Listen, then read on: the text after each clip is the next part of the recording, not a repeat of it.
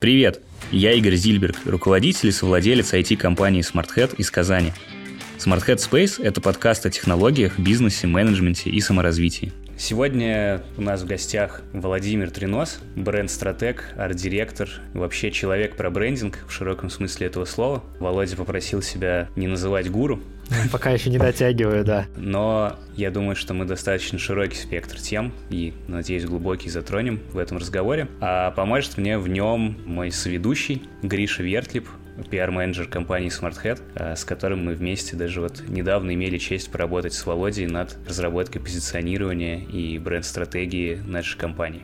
А, привет, ребята, привет, Гриша, привет, Володя. Спасибо, что согласился Всем привет. А, прийти к нам и записаться. Привет, привет. Слушай, Володя, я заметил, что в последнее время как будто тема брендинга стала более актуальной. Может быть, это искаженное мое восприятие, потому что она актуальна для меня, но я вижу, что и ты чаще появляешься в каких-то публичных пространствах, записываешь лайвы, общаешься с разными людьми, выступаешь. Как тебе кажется, вообще эта тема стала актуальнее в последние годы, ну, по крайней мере, мере, в нашем регионе, да, в Татарстане? Или, может быть, с чем-то еще связана такая активность? Я думаю, что тема вообще была популярной, просто сейчас люди начали этому придавать, что ли, больше какое-то значение, придавать больше важности тому, как они выглядят снаружи.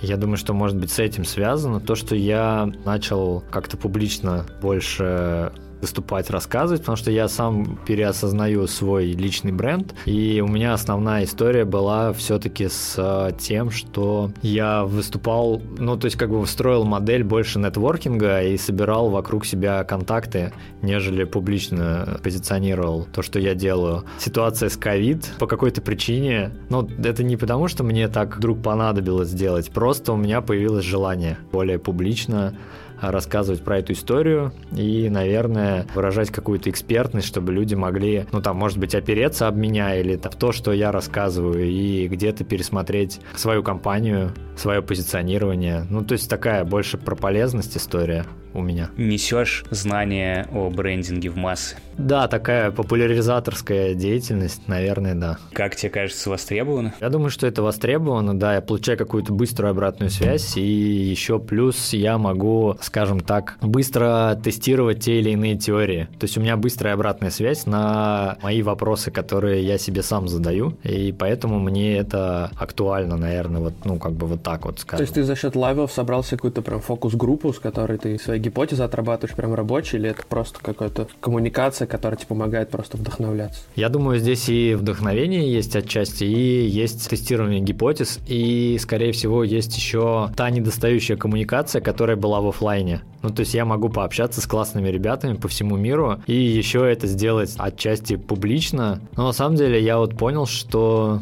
что сейчас происходит. Происходит то, что моя география общения вдруг в момент расширилась. Люди высвободили время какое-то, и я понимаю, что смотрю там Цюрих, Лугана, Мюнхен, да, там Калифорния, с долины с ребятами общаюсь, и из э, Сан Андреаса и Майами. И я понимаю, что это прикольно, что я могу на мир сейчас посмотреть вообще более широко. Наверное, это меня мотивирует вообще общаться, выходить в какую-то онлайн-коммуникацию и не замыкаться на двух городах, там, да, на Москве и Казани. Это прикольно. Классно. Слушай, ну вернемся немножко к азам э, вообще темы. Многие под словом брендинг понимают там, логотипы, иногда цветовую гамму, да, фирменный стиль. Наверное, что-то упускают эти люди, когда так считают. Что такое вообще брендинг?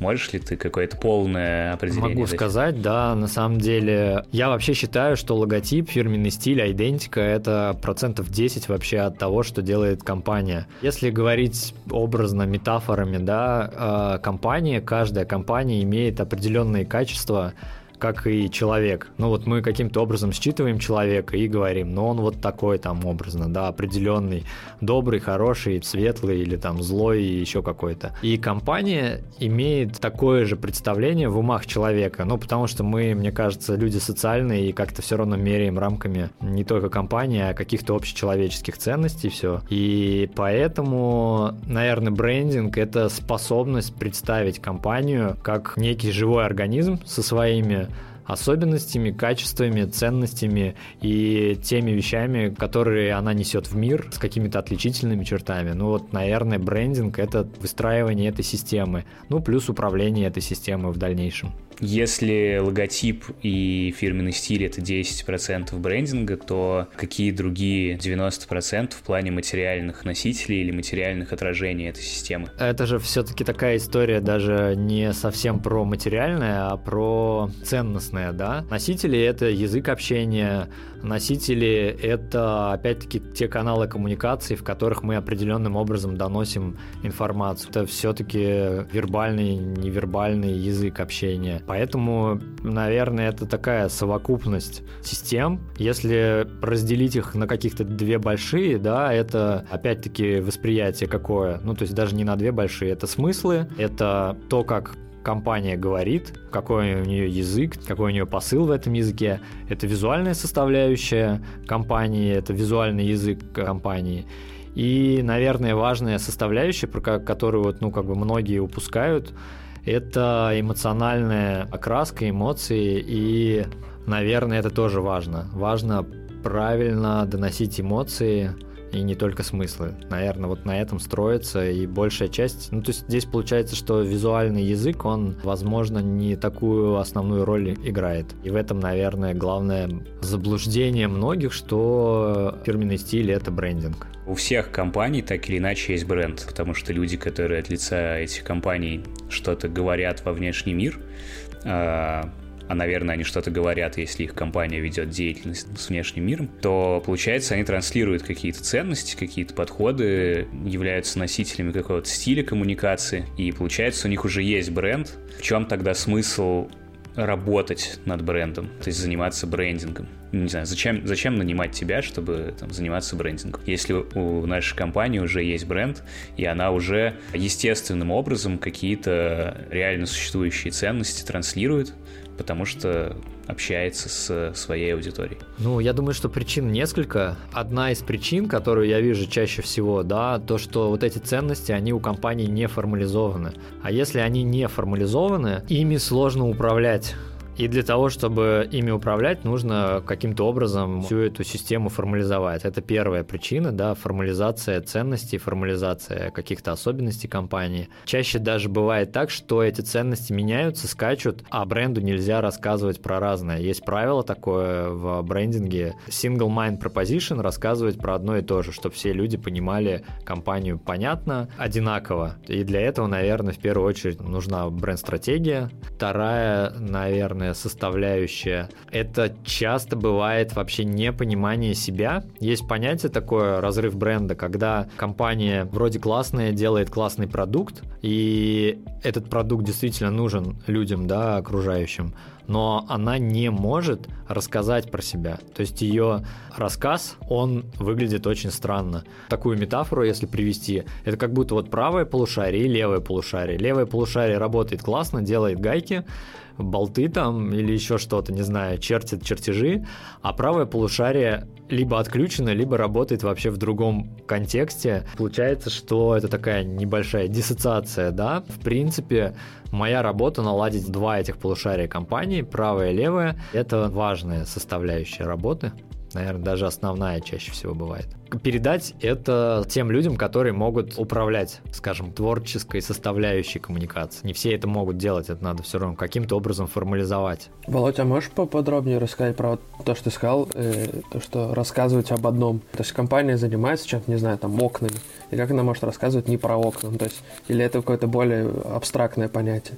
Я думаю, что это не абстрактное понятие. Смотри, у окон, даже если ну, проговаривать какие-то стандартные заходы на брендинг, у окон есть определенные преимущества. И в один день компания может рассказывать, что у них, например, у окон самые прозрачные стекла, например, а завтра может рассказывать, что у них в окнах самая высокая энергосохраняемость, а послезавтра вообще рассказать про какую-нибудь другую историю. И человек начинает путаться, а про что эти окна? Про максимальный свет проходящий, да, через окно, про тепло в доме, или про что они не разобьются, что они крепкие и будут служить долго. Вроде как разные вещи, но можно их просто спозиционировать с точки зрения эмоций по-разному. Тепло это может быть, ну как метафорично рассказать про тепло в доме, про отношения, про комфорт, уют и прочее.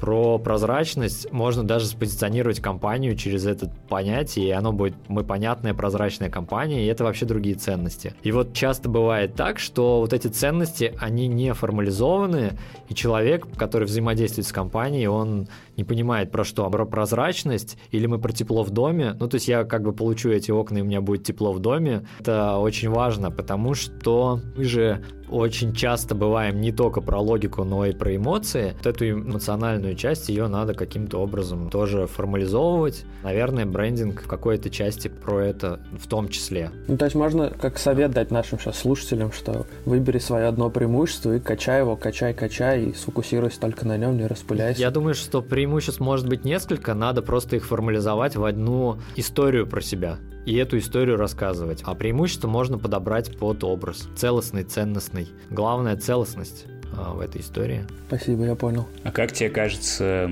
ну вообще эта работа полезна ли для относительно небольшой компании, в которой достаточно плотно люди общаются и, вероятно, подбираются с более-менее похожими ценностями. Возможно, им не надо объяснять, да, там, в чем они заключаются формально. Но опять-таки не всегда человек или команда людей может это донести.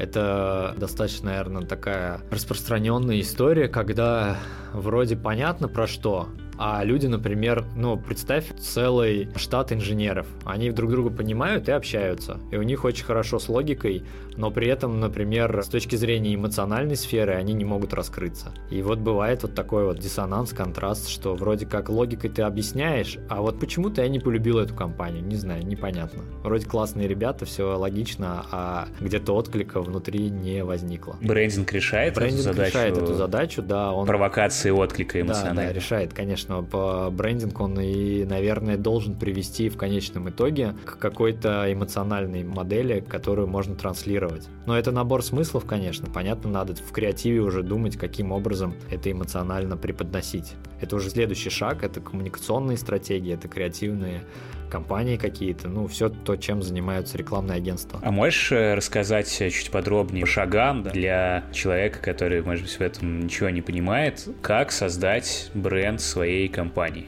Ты говоришь, там, коммуникационная стратегия, бренд-стратегия, креатив. Как бы это все собрать в единую цепочку, я не знаю, этапов, последовательности шагов или еще чего-то? Я думаю, что можно объяснить по-быстренькому, да, основные этапы прохождения любого брендинга. В первую очередь это надо вообще понять, кто ты, что ты, почему ты, в какой ты находишься категории продукта, товара или еще чего-то там, да. Второе, понять, э, кто и с кем ты общаешься, кто твои целевые люди, с которыми тебе интересно было бы общаться, и как ты монетизируешь свои ценности. Когда ты знаешь про это, наверное, еще нужно здесь понять вообще, кто твои конкуренты, чтобы не общаться так же, как они. Тут уже формируется набор тех самых преимуществ, которые укладываются в систему понятную в виде УТП, если это можно так сказать, в виде бенефитов, преимуществ там, эмоциональных, функциональных, да, в виде языка общения, который тоже надо формализовать, потому что а, язык общения должен быть понятным твоим клиентам.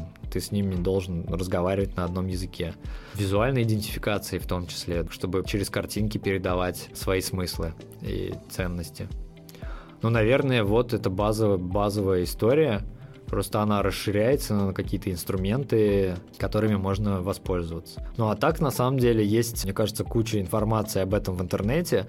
Тут же сложность не в том, чтобы даже пройти, а в том, чтобы интуитивно как-то выстроить ну, логическую, цельную, структурированную цепочку смыслов, чтобы они взаимодействовали друг с другом. Скорее это сложнее, чем что-либо другое. А вот по опыту у тебя уже есть какие-то наблюдения, в каких компаниях, областях деятельности или с какими людьми проще вот эти цепочки смыслов устраивать, с какими сложнее? Проще всего с людьми, у которых есть четкий понятный продукт.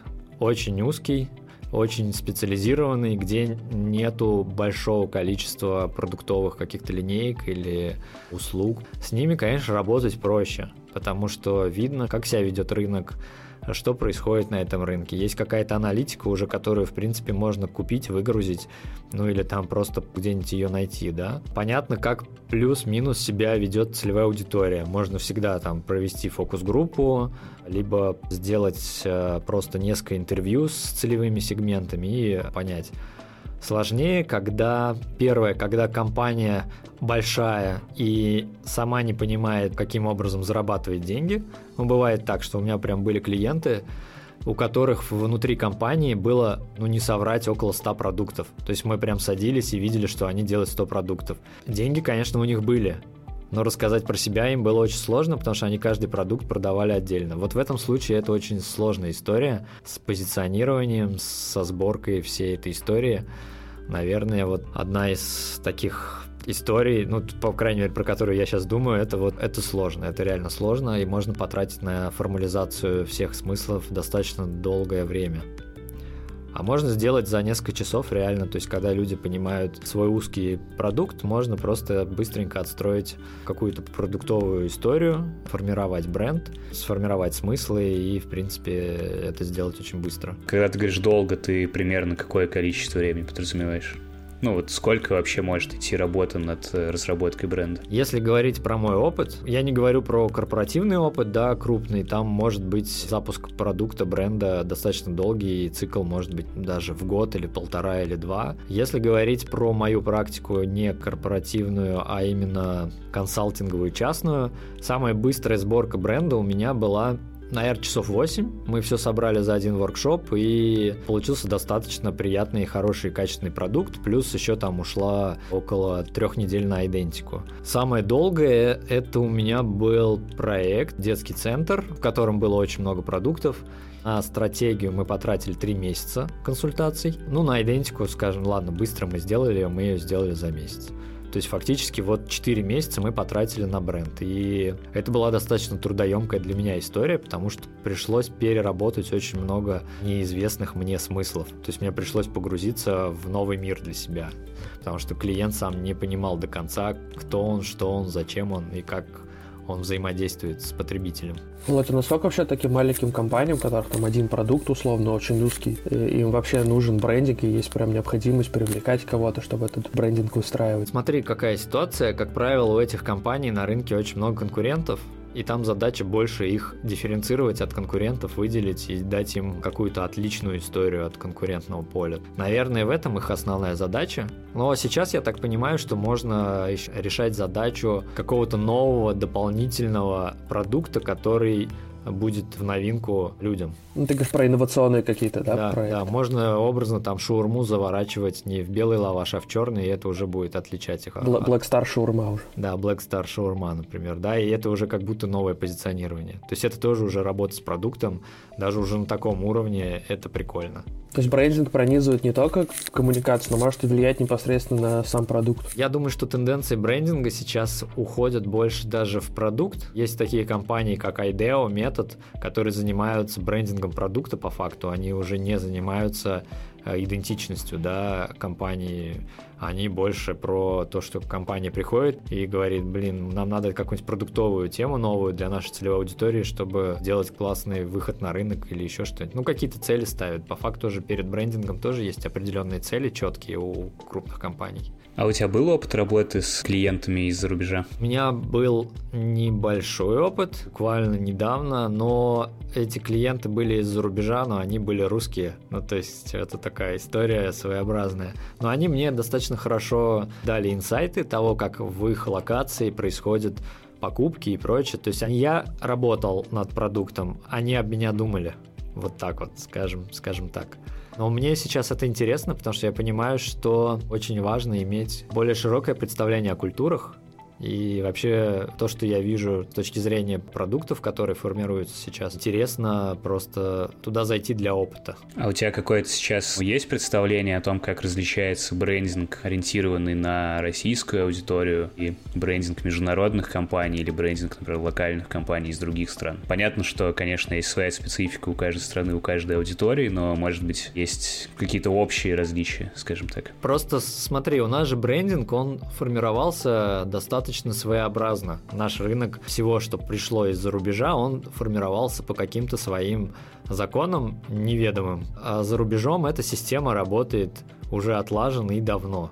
Если говорить про то, как это работает там и работает здесь, ну, просто как будто там больше опыта, и если взять ту систему и ее адаптировать сюда, то это тоже работает. Я это видел, как это работает, как люди приезжали из, из других стран и делали российские продукты. Ну, у них были инструменты, им не нужно было понимать ментальность там, да, до конца. Просто им советовали, и они задавали нужные вопросы, и им отвечали на эти нужные вопросы. Все, что наоборот, я думаю, что если есть система, наоборот, тоже можно сработать. Понять просто какую-то вот эту ментальность и попробовать построить продукт там. Наверное, в это только упирается.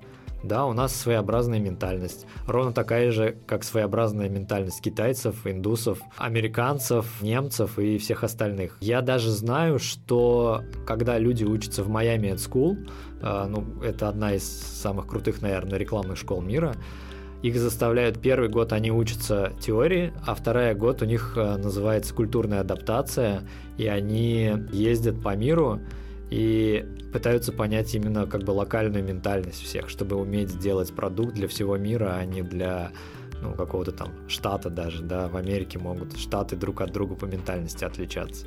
Я думаю, что это правильная история, классная история, которую надо каким-то образом и нам тоже внедрять. Хотя бы и в, ради любопытства и интереса заглядывать туда, где нас нет.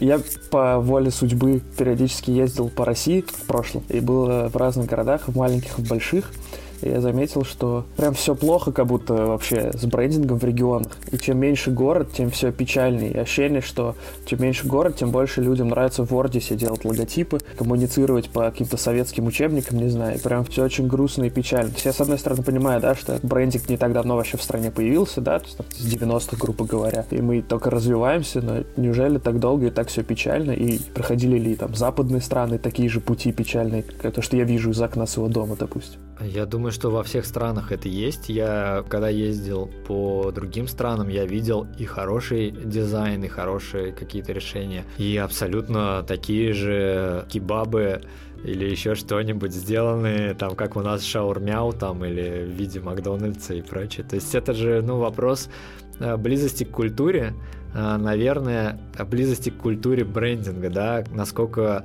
специалисты, которые находятся в этом городе, имеют доступ до информации и насколько они быстро развиваются. Просто если ты находишься в Москве, вокруг тебя этой информации слишком много, ты достаточно быстро и плотно учишься, да, а когда ты живешь каком-нибудь городе глубинке, ну, этой информации вокруг тебя мало. Нету сообщества, которое тебя направит, подтолкнет, и тебе приходится в интернете там, да, что-то искать, понимать вообще, как это формируется. Но я думаю, что в этом тоже есть свой плюс. Я с кем-то из ребят из крупников разговаривал, что они прям целенаправленно берут людей только из глубинки, потому что там рождаются самородки, которые находятся не в общей тусовке одинаковых классных красивых вещей, а именно самобытные какие-то ребята, вырастившие свой стиль и свою какую-то вот эту историю, и очень многие даже охотятся за такими. Ну, то есть это прям реально такой хантинг идет. Ну, так сложилось, мне кажется, что кто-то получает информацию, а кто-то ее не получает.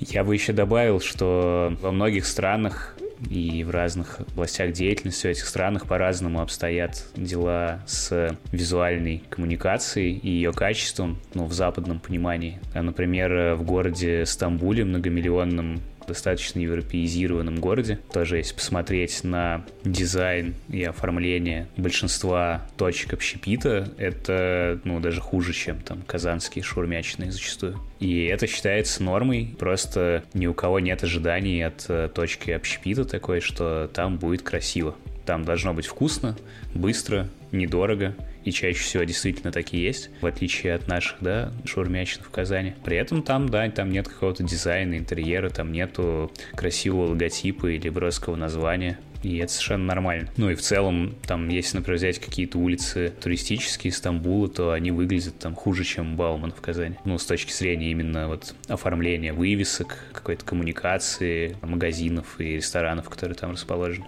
Вот, хотя это город скорее сравнимый с Москвой, да, там они сказали. Я даже думаю, что в России достаточно высокий уровень дизайна, как мне кажется, да. Я просто имел возможность посмотреть на уровень дизайна, например, того же американского, там очень жесткое расслоение есть. Либо это реально Вольф Оленс, и это просто супер круто там. Либо это прям, ну, как бы такой заштатный какой-то дизайн, очень некрасивый, очень для русских вообще просто он режет глаз. У нас все-таки должна быть красота, поэтому я не скажу, что у нас плохая школа. Я считаю, что она у нас наконец-то сформировалась, и у нас ну, просто прошел период формирования, и мы имеем свою культуру в брендинге, в дизайне. Но брендинг — это все равно история, сильно связанная с визуальной или даже вообще какой-то смысловой коммуникацией, эмоциональной, которая, конечно, субъективно воспринимается. И, наверное, в работе с заказчиками у тебя возникают ситуации, когда логически все там правильно выведено из э, ожиданий целевой аудитории преимуществ продукта, но клиенту не нравится. Он говорит, блин, это как-то некрасиво, или не, это что-то мне непонятно, а, или еще что-то в этом духе. Как ты с этим работаешь, или как, может быть, ты считаешь правильно с этим работать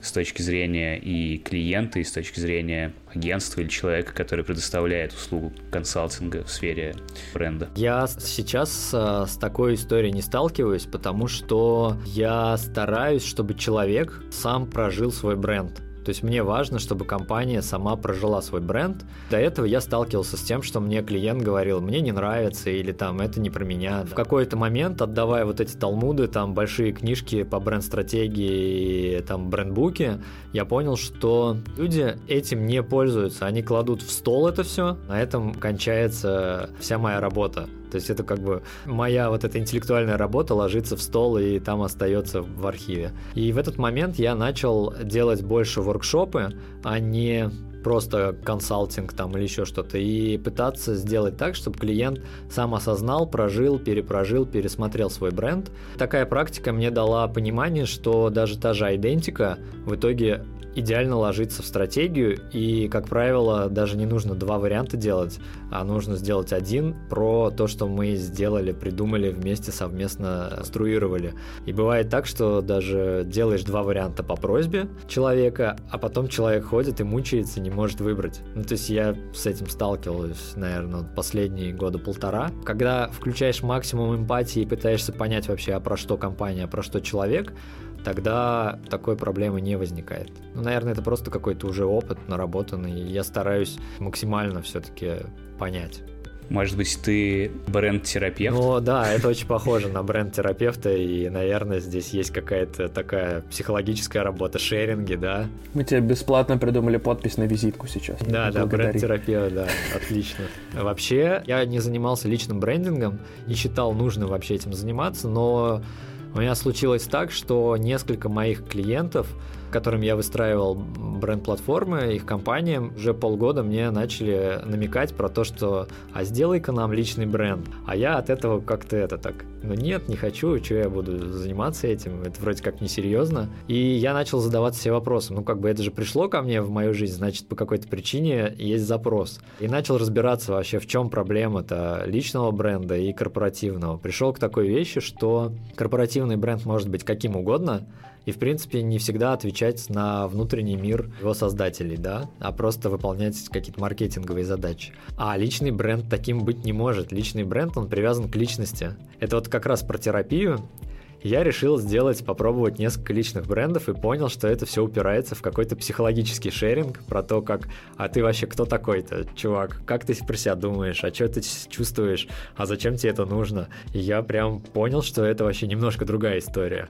Но я думаю, что это можно уже теперь этот опыт переложить на опыт компаний и попытаться уже заглядывать в природу хозяина компании, там, да, кто он, а кто он такой-то вообще, а что ему в кайф. Зачем люди приходят за личным брендом? Чаще всего это, знаешь, такая история, ну, можно разделить на несколько типов таких клиентов. Самый такой простой, непонятный для меня, это те, кто ведут блоги. Им каким-то образом надо себя спозиционировать. Зачем они это делают? Они имеют какие-то личные цели. Второе, то, что вообще произошло с э, ситуацией с ковидом. очень много высококвалифицированных специалистов осталось на улице. Они могут своей компетенцией зарабатывать деньги, но не могут рассказать про себя. То есть это мастера, которые являются уже сейчас микрокомпаниями, такие я-компании. Есть Том Питерс, у него есть книга «Я бренд», по-моему, называется. Он говорит, что вот типа есть мастера, а я компании, которые в одно лицо делают большие дела. И вот это вот одна из, наверное, самых больших категорий личных брендов, которые сейчас будут появляться как грибы. Это, наверное, даже целый рынок для брендинга, да. И третий, политики, это, наверное, нет, это отдельная категория. А, я, ну, у меня есть контекст не заниматься вообще политикой ни в каком виде. Политика — это отдельный брендинг. Но вот, кстати, если про политические бренды, я считаю, что очень успешный был бренд Обамы, и у него есть брендбук, который можно полистать, почитать, там все описано, как ему вести, как не вести. Это прикольно. Наверное, самое крутое, высшая такая как бы степень брендинга — это определенное мессианство, когда человек может привнести в мир что-то особенное. Ну, наверное, что я вижу, вот какой-нибудь Илон Маск, я понимаю, что он и сам транслирует ценностные какие-то штуки, да, про себя, и у него есть кто-то, я не знаю кто, но кто-то ему строит еще личный бренд осознанно, потому что это видно, он использует определенные приемы, он использует определенные подходы, он определенным образом рекламирует себя, да, даже то, что он там запустил тачку в космос, это история про такой маркетинговый шаг, который абсолютно подтверждает его бренд.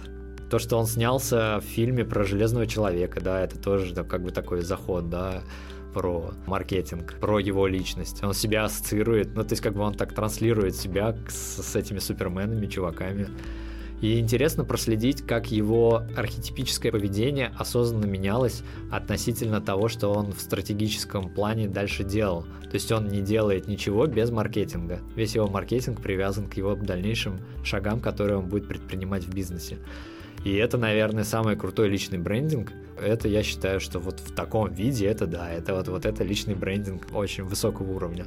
Ну, таких примеров много. Ричард Брэнсон, например, который четко всю жизнь одну бренд-стратегию делает, такого бунтаря-миллионера. И как бы вот эта история, что бизнес на лайте, бизнес на кайфе, и это вот про Virgin, мне кажется. Он транслирует на целую компанию свою парадигму мышления, свой мир в таком виде. Личный брендинг крайне интересен. Классно, что ты заговорил про Илона Маска. И мне кажется, что Илон Маск, вкладывая в свой личный бренд, тем самым параллельно еще как-то косвенно вкладывает в свои продуктовые бренды своих компаний. Ну, Илон Маск же, он не будет Илона Маска, ну, соответственно, Tesla там или SpaceX уже какие-то сомнительные организации, они держатся как будто за счет его личного бренда. То есть это двойная выгода, да, то есть он и свой бренд развивает, и заодно вместе с этим какие-то компании свои. Ну, по факту, да, прям видно, если проследить его стратегию, у него менялось его позиционирование, да, сначала он был такой типа нерд, ботан, который сделал какие-то игры и прочее, тот же PayPal. То есть по нему видно, как он себя ведет, что он там говорит. Дальше это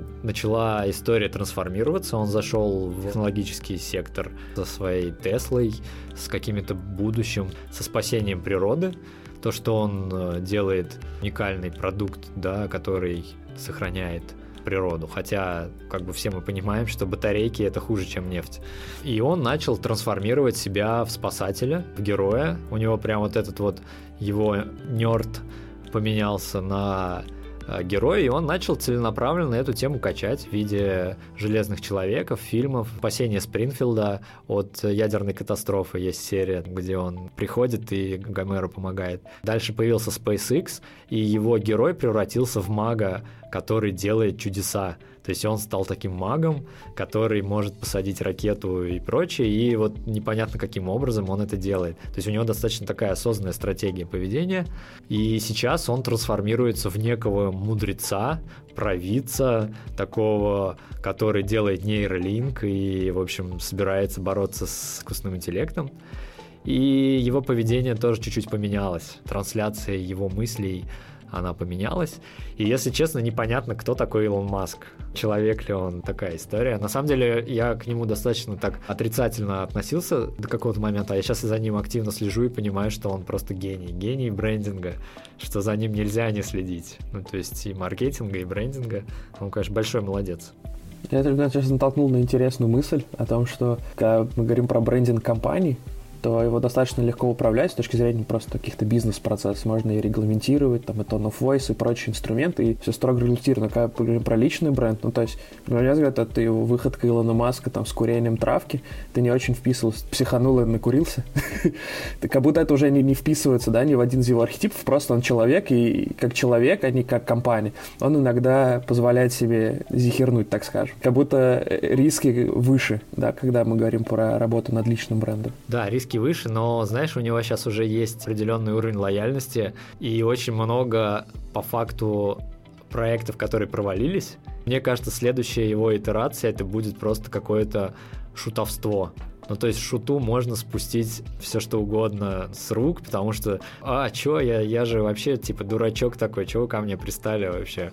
И на этом, ну, тот же Трамп, например, ну, вот как бы шут, ему можно спустить с рук там что-то там, не знаю, что он делает. И это тоже одна из моделей коммуникации брендинга. Я предполагаю, что, возможно, я боюсь даже, что он станет таким Джокером в какой-то момент. Злым, злым Джокером, таким джестером, прям злым шутом. Есть сейчас же риск высокий для бизнеса, когда ну, бизнес завязан на каком-то личном бренде. Как, например, Тинькофф Банк, да, недавно произошло, там известный случай, когда Олег Тинькофф начал, под, подали в суд, там, с Америкой начал судиться, какие-то там миллионы долларов или миллиарды, я не помню точно цифры, штрафы, акции там банка начали падать.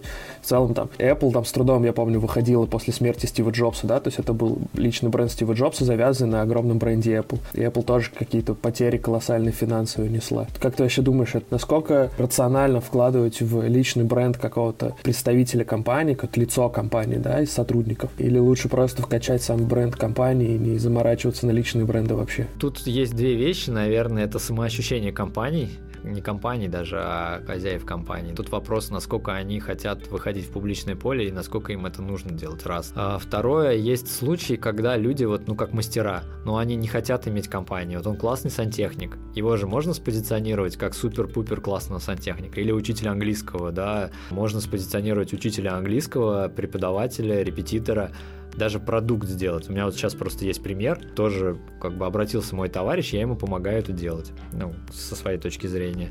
И я понимаю, что я ему продуктово отстраиваю его продукт. Даже позиционирование забавное получилось, потому что все учителя... Самая главная проблема, как мне кажется, в том, что всегда с английским возникает так, что ты его учишь, он тебя мучает, и тебе достаточно сложно, ну, как бы включиться в, в обычное общение. А, и на этом мы построили историю, что, типа, мне просто классно дружить с вами за деньги на английском языке.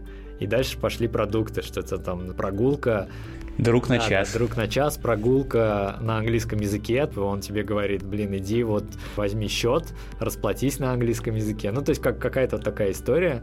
И все это на английском, да, и можно съездить в Милан на шопинг, например. Кажется, это тоже очень крутая история в этом плане. Ну, посмотрим, что получится, насколько это про него, пока мы только вот так заходим в эту историю, общаемся. Но мне любопытно, если честно, мне любопытно попробовать сделать пару личных брендов. Но все-таки на вопрос, как ты относишься к связыванию личного бренда и корпоративного, можешь ответить? Связывание, я попытался зайти в историю про целесообразность этого действия. Если это разумно и целесообразно, это нужно делать. Если это неразумно и нецелесообразно, а это делается из прихоти, скажем, кого-то, например, Олега Тинькова, который хотел своим именем назвать компанию, я думаю, что это сыграло, ну, как вот то, что мы увидели, да, но, возможно, если бы это не был Олег Тиньков, а был какой-то другой банк, он не был бы таким классным. По ощущениям, мы его не любили бы так. То есть он на личности на своей вытащил банк. Если ты большая компания, это увеличивает риски. Возможно, если у тебя есть ресурс, можно же выходить из компании. То есть как бы уже как таковая Тесла, она, конечно, привязана к Илону Маску, но она уже как будто от него отделена, потому что все следят за другими продуктами, которые запускает Илон Маск. Наверное, в таком случае, ну, ничего страшного не будет, но, тем не менее, был тоже случай с, Илоном Маском, с Walmart, когда Walmart поставил батареи Теслы на крышу, и там случился какой-то пожар. Это отразилось на все компании Илона Маска. Тоже была такая история. Возможно, это просто дополнительные риски. Я за то, чтобы делать компанию компанией, а человека человеком. Что происходит после того, как компания выработала какую-то бренд-стратегию, описала свое видение себя. Что дальше? Как это должно повлиять на развитие компании? Когда это принесет много денег? Как померить, было ли это эффективно сделано или нет? Если говорить по этапам, ну дальше очень простые этапы – это визуальная коммуникация, да. Следующий этап – это коммуникационная стратегия, раскладывание вот этих ценностей на разные языки общения, на разные каналы общения, да. Как это померить? Есть две вещи, которые преследует брендинг, который может решить, ну, глобальные такие вообще. Одна – это лояльность, а вторая это ну какая-то монетизация, но монетизация может быть акционная или еще какой-то. Больше брендинг про лояльность, а не про прямые деньги, да. А как померить лояльность? Вообще есть инструменты измерения этой любви профессиональные, да, есть там аудит бренда, то, чем занимаются компании, есть даже формула вообще того, как это все привязано к прямому зарабатыванию денег. Ну, в общем, если интересно, я ее могу найти, там высчитывается из нескольких показателей цена бренда и уровень лояльности. А лояльность это про любовь к бренду, людям. То есть как все это высчитать, как это понять. Я думаю, что это какой-то такой экспертный, что ли, замер по большей части. И замер откликов, если мы говорим про каналы коммуникации, можно просто посмотреть, как отзываются о компании, как к ней относятся, что про нее пишут одинаково ли пишут про эту компанию в откликах или еще где-то. Наверное, только так. И это замеряется и видно бывает обычно через год-два после старта новой коммуникационной кампании, ну или там нового ребрендинга или нового бренда. И то это бывает, наверное, что все-таки на протяжении какого-то времени надо корректировать стратегию чуть-чуть, основную канву сохранять, но тем не менее какую-то корректировку проводить. Это такой все-таки итерационный процесс, как программирование, какой-то Scrum, там, там Agile. Сейчас очень любят Net Performance Score, да, мерить. Это как бы относительно несложно и как будто бы показывает степень лояльности, да, то есть насколько люди готовы рекомендовать своим друзьям, коллегам своей сети знакомств, услуги и продукты компании. Как тебе кажется, это адекватный показатель лояльности? Если эти цифры показывают какое-то представление о компании, я думаю, что все адекватно, всякий инструмент адекватен, когда мы видим какой-то результат, который мы можем оценить. Оценить в виде какой-либо функции, смысла, объема информации. Я думаю, что инструментов таких много, это прям целая специальность бренд-директора, которые этим должны заниматься в компаниях. Просто не все компании себе позволяют иметь таких людей. А как вот небольшой компании, которые не готовы вкладываться в сложные исследования, фокус-группы, там, выборки рыночные, да, как ей оценить эффективность своих затрат, брендинг и вообще понять, имело ли это смысл с точки зрения результативности. Или в брендинг можно только верить? Нет, не только верить. Я думаю, что это можно и ценить эффективность. Вопрос, э, в, наверное, с другой стороны. То есть маленькая компания, я часто говорю многим компаниям, что она может жить без бренда. Деньги вам приходят, Вопрос, зачем вы вообще это делаете? Ну, у всех же разные потребности в бренде, у всех разные запросы. По поводу померить, ну, померить это банальным приростом целевой аудитории, можно померить лояльностью. Проблема в другом, проблема в том, что не всегда вот эта бренд-система отражается у компании во всех каналах. То есть вроде ты в коммуникации, если мы говорим про маленькие компании, понятно, что это там digital какой-то, да, в digital е ты классный, банальная вещь, там у тебя человек на горячей линии взял и схамил. И тут уже бренд ломается. Это все-таки такая штука, которую нужно отслеживать на всех каналах. Не всегда ошибки брендинга, например, да, хотя такие, наверное, тоже могут быть, но не попал. Даже в крупных компаниях есть примеры, когда бренды вообще не запускались.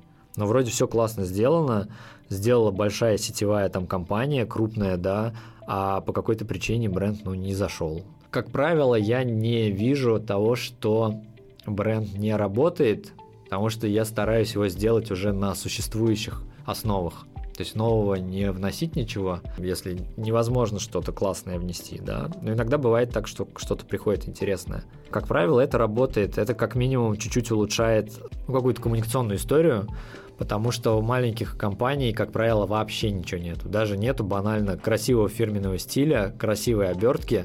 Небольшое изменение приносит пользу. Достаточно часто, банально, там, сменой фирменного стиля какого-то. Они становятся уже, ну, разворачиваются уже к своему потребителю лицом, и у них даже просто лицо появляется. Можно ли сказать, что для небольшой компании, которая раньше осмысленно со своим брендом никак не работала, эта работа скорее обернется тем, что меньше людей будет отпугивать какое-то неосознанное, неструктурированное представление бренда? Я думаю, что часто так и бывает что у нас рынок пока еще не такой, как в Америке, у нас нету такого объема конкуренции, да, который присутствует там, где решаются другие задачи. У нас это пока похоже на приведение всех к какому-то порядку ну, какой-то красоте, не знаю, визуальной или еще чему-то. Ну, это перекликается, кстати, с терапией. Задача сначала вылечить, да, какие-то болячки, а потом уже думать над тем, как из здорового сделать еще там великого. Да, да, это очень похоже, очень похоже на то, что сначала ты понимаешь сам себя, начинаешь распознавать свои чувства, ну, как в терапии это бывает, да, первые шаги, Потом ты начинаешь отлавливать все свои косяки, где ты там что-то делаешь. И только потом ты можешь уже строить на осознанности что-то великое. Очень похоже, да? Очень похоже на то, что происходит, наверное, в брендинге. Задумайся еще раз над бренд-терапевтом. Бренд-терапевт, да. Может, это все-таки твой кредо, и надо с ним дальше идти. Скажи, а сколько стоит позаниматься? Терапии бренда. ну, даже не в смысле у тебя, да, а вообще вот сколько эти услуги стоят? Рынок, он настолько большой, что под любой запрос ты можешь найти человека, который каким-то образом тебе может помочь. Ну, если начинать от самых банальных простых вещей, можно зайти на какой-нибудь Upwork или freelance.ru и найти себе, в принципе, приемлемого специалиста за 10, 15, 20 тысяч рублей сделать какую-то историю с э, брендом э, достаточно минимальным. Есть компании, которые занимаются за несколько сотен тысяч рублей, да, есть компании, ну, мне кажется, даже у нас вот в регионе, которые это делают за миллионы и там больше. Есть компании, которые за это берут от десятков миллионов, потому что они делают брендинг не один месяц, не одну неделю, а они, например, делают этот бренд, ну, скажем, там, год, то есть они год занимаются ресерчем, они тестируют какие-то теории, но это более серьезный такой подход. И тут ну, на любой карман, на любой вкус. Вопрос значимости вообще этого процесса, наверное, квалификации специалиста.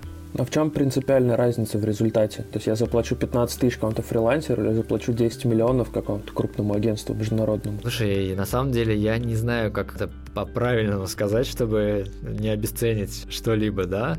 Можно найти человека из большого сетевого агентства, который реально штампует бренды пачками и сделать у него на фрилансе бренд равнозначный а, бренду, сделанному за большие деньги. Ну, как бы это вполне себе возможно, такой подход. Но, например, ну, то есть это все равно, вот та же идентика, например, это же тоже у многих, это интуитивная такая работа, особенно у творческих людей. Если компания четко понимает, что она хочет, наверное, можно вообще пройти все этапы брендинга, пропустить и пойти сделать идентику только у какого-нибудь супер-пупер классного чувака, суперзвезды, и у тебя будет понятная история про тебя визуально, да? Вот у Лебедева за 100 тысяч. У Лебедева за 100 тысяч хайпануть, как покешная. И очень классный заход, вообще ребята большие молодцы. В одном из наших предыдущих подкастов мы общались с Донатом как раз на эту тему. Как раз они запустили покешную, хайпанули с этим логотипом. В итоге из-за коронакризиса они ее там закрыли. Как бы де-факто это не дало никакого эффекта. Ну, отчасти из-за того, что там сам хайп, возможно, не, не очень помог, и из-за того, что это произошло в не очень удачный момент времени. Ну, сейчас у многих вообще переоценка ценностных своих струк структур, переоценка модели бизнеса. Я вижу, что ко мне заходят люди с онлайн-проектами какими-то, о которых они никогда в жизни даже не думали и не задумывались. Ну, история, наверное, даже не про брендинг случилась со всеми. Володя Лебедев, он, он лучший прям в России? Ты как вообще считаешь? Ну, то есть, точно он самый известный, а вот насколько Слушай, качественный? Я думаю, что вопрос того, каким образом, кто к кому приходит, ну, мне нравится то, что делает студия. Конечно, то, что делает вот это вот быстро за 100 тысяч, это вызывает там определенный вопрос. Вообще, зачем это делается? Ну, я понимаю, зачем это делается, но с точки зрения брендинга это забавная история, да. Я думаю, что это вопрос медийности. Я видел э, ребят, которые делают э, более интересные продукты на уровне европейском, там, да, своего мышления. Просто тут вопрос выбора. Не думаю, что Лебедев это номер один. Номер один в публичном поле для всех. Наверное, да. А для тех, кто выбирает и понимает, что выбрать, наверное, нет. Люди подумают, пойти к Лебедеву или не пойти, и за какими задачами к нему пойти. У тебя есть какие-то авторитеты на глобальном рынке мировом, на кого стоит смотреть, равняться? Я думаю, что эти имена всем известны.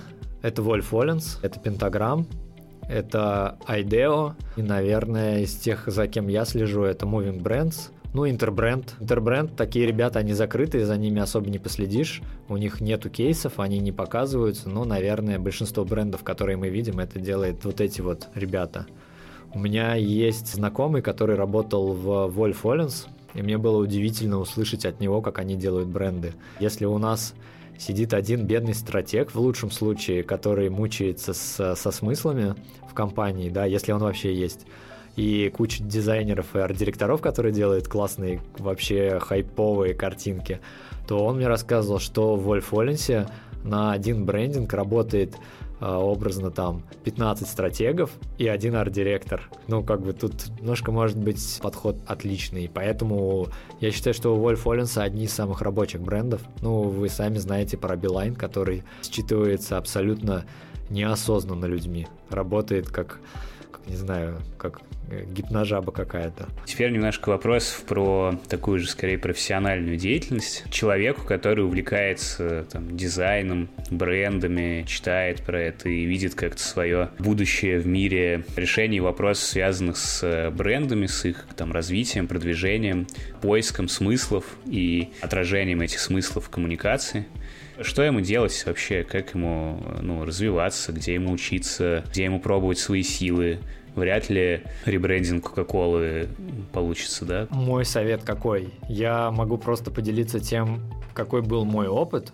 Мой опыт простой. Ну, то есть это максимально я нарабатывал какие-то хард-скиллы, связанные с тем же арт-дирекшеном, дизайном. Это нормальное, достойное образование. Ну, в моем случае это воркшоп. Наверное, в России я так считаю, что это лучшая школа. Если вы себе можете позволить Miami School или Hyper Island, наверное, туда лучше, да.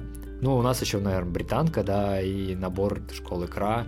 Потом, а, наверное, важен опыт работы в сетевом агентстве большом и понимание того, как работают вот эти вот монстры, большие компании с большими компаниями, потому что это процессы и четкое понимание процессов работы. Ну и наработка soft skill ов. Я часто замечаю, что если вот ну, говорить про soft skills, который там сейчас такой модный, у многих экспертов э, и ребят, которые классно что-то делают, где-то не хватает софт-скиллов. Например, они очень круто рисуют картинки, но у них потеют ладошки при каждой презентации клиенту классного кейса, и им приходится там перерисовывать по сто раз картинки, просто потому что ну, не продали, да. А, или плохо сделали презентацию. Понимание клиента это очень важно. Тоже это надо нарабатывать, нарабатывать тоже через опыт. Опыт обучения, работа в компаниях, работа не знаю, с психологом даже работа может помочь, наработать софт-скиллы и воспринимать себя трезво, и иметь внутреннюю опору какую-то на себя, на свое представление. Ну, наверное, все-таки школа сетевых агентств, она крутая. Ну, то есть все, кто проходит, всех, кого я видел, из сетевых агентств или из каких-то очень классных студий, которые, как правило, делаются ребятами из сетевых агентств, да, ну, не всегда. Я думаю, что эта школа очень крутая. Надо просто вот молодым максимально не терять время на работу в каких-то непонятных компаниях, а стараться правдами-неправдами попасть сюда, где тебя могут научить. Но это просто уменьшение потери времени. Это как в единоборствах. Только находясь рядом с мастером, ты становишься мастером. И не обязательно заниматься при этом кунг-фу, а надо просто с ним находиться. Ну, так люди учатся, это зеркальные нейроны, там, да, ты смотришь, как чувак работает, и понимаешь сам, как работать тебе.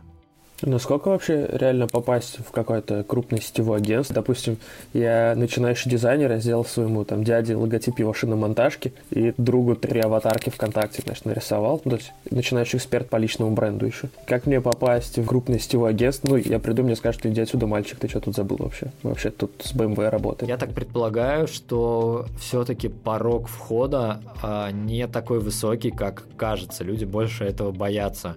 Можно прийти и сказать, я хочу быть джуниором и хочу за бесплатно просто у вас, ну, как бы находиться. И я думаю, что никто не откажет, ну, навряд ли такой проявленной инициативе.